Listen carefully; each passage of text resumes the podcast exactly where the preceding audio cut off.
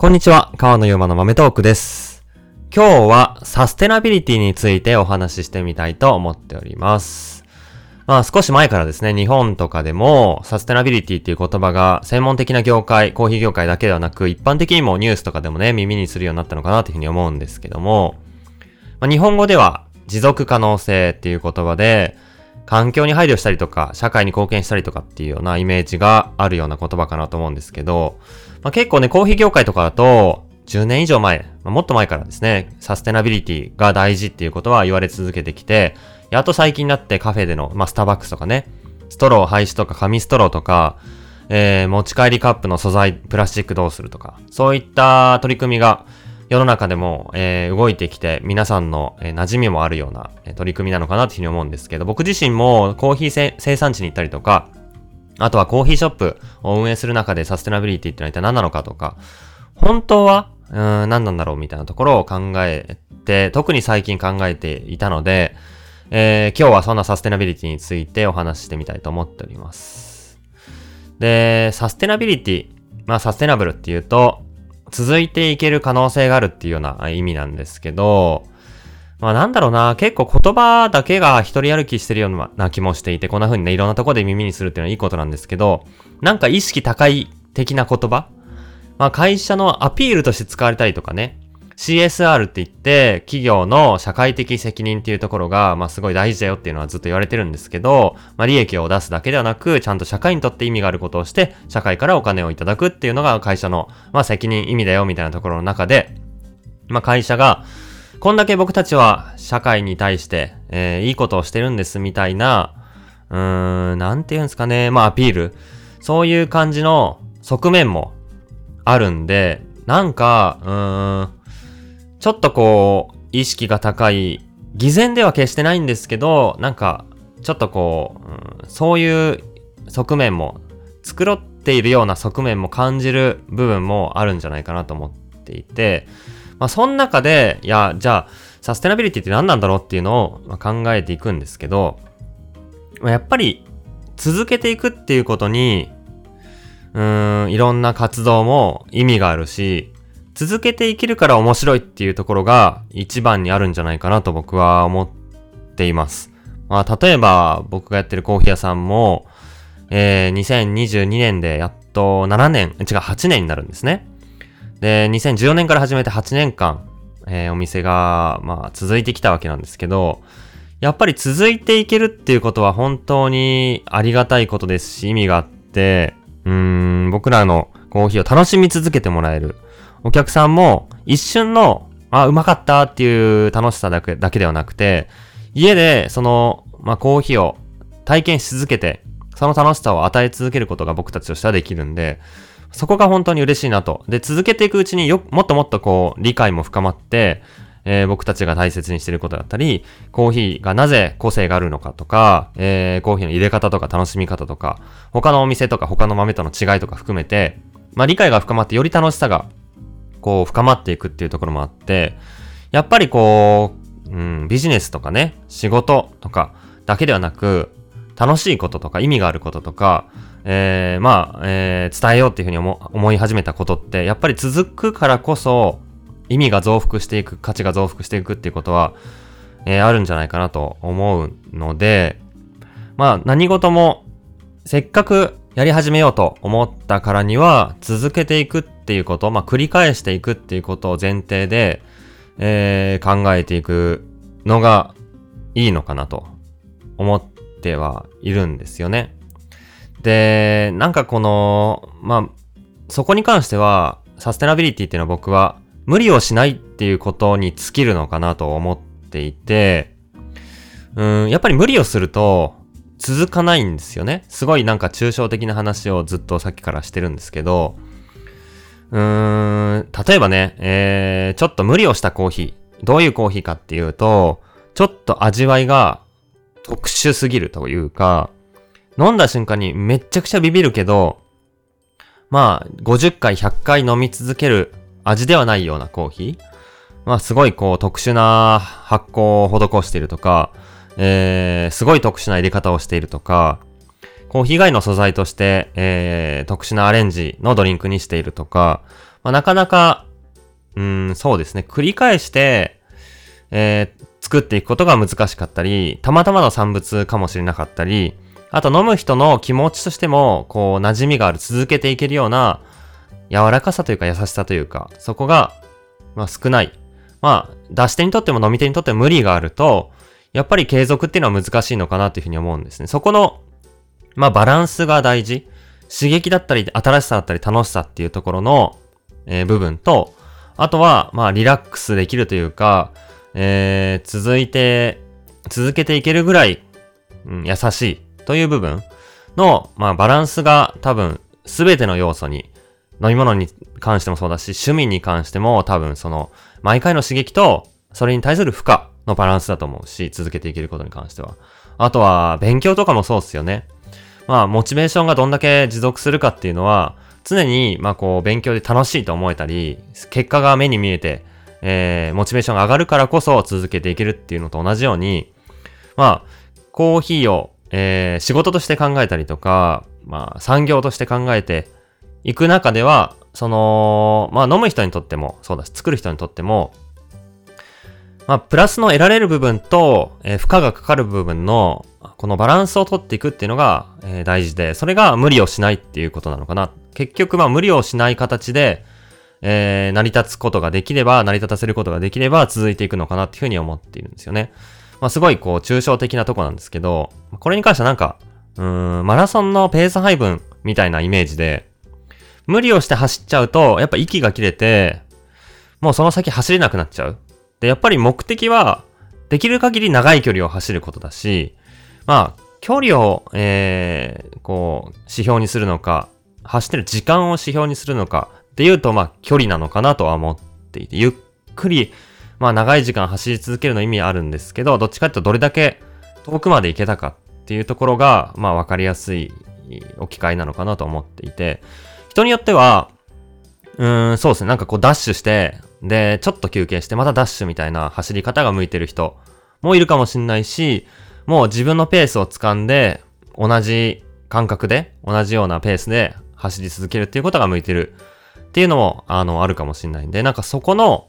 人それぞれ無理のししない形、本当に同じペースで、まあ、走るっていうことがダラダラ感じる、飽きてしまうというか、同じペースを保つことに無理がある人もいるかもしれないんで、決してなんかこのペースを保つっていうことが一番無理をしないっていう形とは限らないんですけど、まあどれだけ長い距離をその人の、えー、スタイルに合わせて走り続けられるかっていうところが、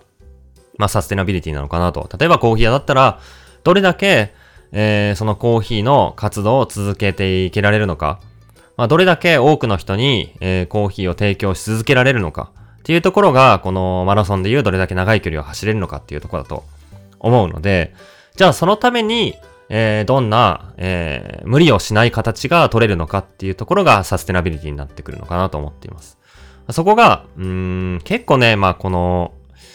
想像するのが難しいというか、まあ、例えばね、この、この先50年っていうことだったら、まだ、自分の人生としてイメージしやすいと思うんですよ。自分が生きていく限り、このお店を続けよう。自分が生きていく限り、この活動が続いていく形にしよう。って結構イメージしやすいと思うんで、えー、例えば、そうですね。まあ、生産者に払うお金とかを考えると、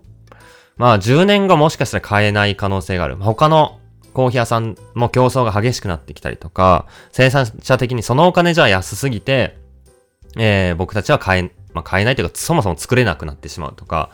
まあ、その辺を考えて、じゃあ生産者がちゃんと続いていくような価格にしよう。そうすることで、まあ、この美味しいコーヒーを、えー、10年後、30年後も、えー、出すことができる。っていうことを考えたり、30年後ぐらいを考えると、木を植え替えないと木が、まあ、古くなってしまっているんで、じゃあ植え替えのタイミングとかで、えー、どうしていこうかとか、まあ収穫量が減ってきたり、クオリティが下がっていってもお客さんに楽しんでもらえるように、ちゃんと味だけじゃなくて情報も楽しんでもらえると、多少裏表があっても、まあ、コーヒーの生産って裏表があって、美味しい年があったら美味しくない年ももちろんあるんで、そういう農作物、農作物としてのブレがあっても、楽しんでもらえ、続けていけるっていうことができたりとか、まあそれもサステナビリティの一つですよね。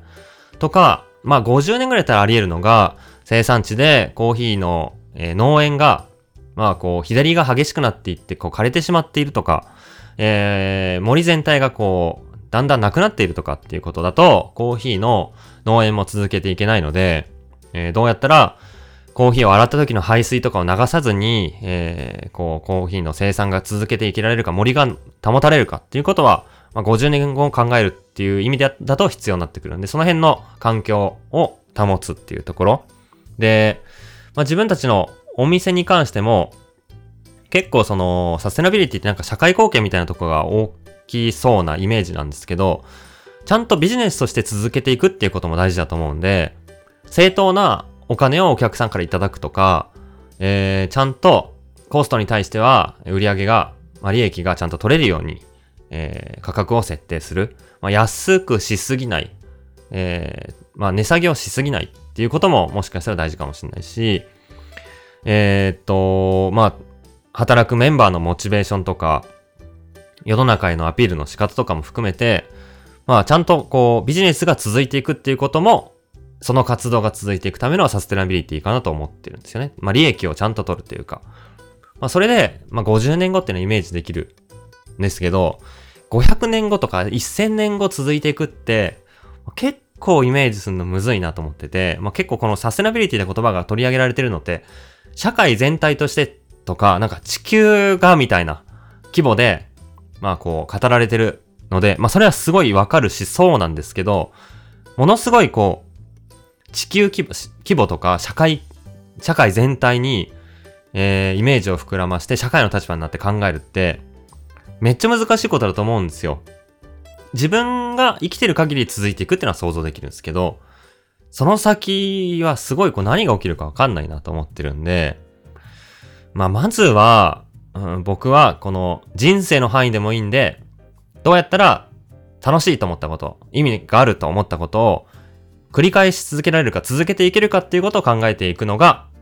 まあ、まずこのサステナビリティの入り口であり、まあ、一つのポイントなのかなと思ってるんですよね。で、これは、決してそのさっき言ったような社会アピール的な、こんないいことしてるんすっていうのが悪いわけではなくて、それもいいことだと思ってて、みんなの共感を集めていいねって思ってもらえるからこそ、ファンが、まあ、集まって、えー、その取り組み自体も拡大できるし、続けていけるエネルギーにもなるんで、まあその続けることが目標であれば、まあどんな形になっても多分、うん、いいと思うんですよね。サステナビリティを語る上では。で、まあそこをまあ考えていくんですけど、どっちかっていうと僕はこの部分、まあサステナビリティをどう、うん、取り入れるかっていう部分に関しては、なんかアートみたいな感じだと思うんですよ。こう、みんなのためにやってるんです。偉いんです、みたいな意識ではなくて、その活動はかっこいいっしょ、みたいな。どんだけクールなのか、みたいなところが、うん、サステナビリティのいいところというか、うん、取り入れるポイントなのかなっていうふうに思ってて、まあもちろんね、続けていくことが目的なんですけど、その、なんだろうな、例えばゴミを、ゴミになっていたものを素材として活用していくって、まあ確かに広い目で見たら、新しい素材を使わずに、まあその既存の、ものを使わずに、まだ素材になってなかったものを素材にしちゃう感じなんで、その、まあ再利用っていう意味だったりとか、負荷っていうところでは、なんかこういいことをしてる風なんですけど、もちろんそれだけではなくて、世の中的に素材になっちゃ、なってなかった新素材を自分が見つけて商品にしちゃうっていう、なんかこの、アイディアとしてのクールさっていうところが、すごいこう一番価値なんじゃないかなと思ってるんですよね。なんかね、言葉にするの結構むずいんですけどね、まあ、これいけてるっしょっていう自己表現なんじゃないかなっていうふうに思ってて、こんなみんな使わない素材を自分は素材にしてるんですっていう、まあ一つ発明でもあるんじゃないかなと僕は思ってるんで、なんか堅苦しくサステナビリティをこう取り入れないといけないとか、続けていく義務があるんだ。社会的な責任があるんだっっていうところに重きを置きすぎるよりかは、もちろんそこもあるんですけど、まあなんか、関わり方としては、これ面白くない？これ、こういう感じで、新しいアイディアとして、えー、まあ、リサイクルするとか、こんなものを使うとか、えー、それっていけてるっしょっていうような伝え方がいいのかなっていうふうに思ってるんですよね。で、まあ、例えばコーヒーの例だと、うーん、まあ、フェアトレードっていう言葉がありますよね。それは生産者に、まあ、ちゃんとフェアなトレードをする。トレードっていうのはまあ取引なんで、コーヒー豆を買うときの価格、価格付けが、ちゃんと、えー、生産者の、まあ、負荷に見合っているかというか、えー、貧しくないかっていうか、そういうお金の渡し方なんですけど、まあ、ちゃんと生産者が黒字化させて続けていくために価格を上げていくと。でも、まあ、それだけが、うーん、中核になるか、それでいいかっていうとそういうわけじゃなくて、まあ、例えば、ただ、えー、生産者が貧しいから、ただ、お金がもらえてないから価格を上げましたっていう風になると、まあ、商品の価値というか、クオリティ、美味しさは、まあ、後からついてくるかもしれないんですけど、その瞬間には変わんないわけなんですよね。ただお金を渡すだけだと。そうするとコストだけが上がって、消費者的にはそのしわ寄せが寄ってくるというか、まあ結局、間に立つ会社とか事業者が大きくお金を払っていいことをしているんですけど、その間に立ってる人たちも続けていかなきゃいけないので、そうすると、間の人たちもより利益を得ないと、まあその活動は続かなくなりますよね。なので、利益を得るためには価格を上げるっていうことが多分起きて、そうすると、消費者目線的に商品の価値と価格が釣り合わなくなる。まあ、ただ、お金が生産者に渡って、それはいいことなんだけど、でも、いや、うまいコーヒー飲みたいっすっていう。それでうまくなってたらいいけど、みたいなとこあって、だから同じくらいの美味しさで、少し高くても社会に意味あるもの。だったら、えー、消費するんですけど、美味しくないとかがもし起きてきたら、社会的に意味があっても、うん、なかなかその気持ちのところだけで買う人は増えないんじゃないかなとは思ってるんですよ。そこが結構、まあ続いていくために、えー、高い値段を、えー、設定して生産者にお金を渡せばいいかっていうとそういうわけじゃないっていうところの難しさだと思っているんで、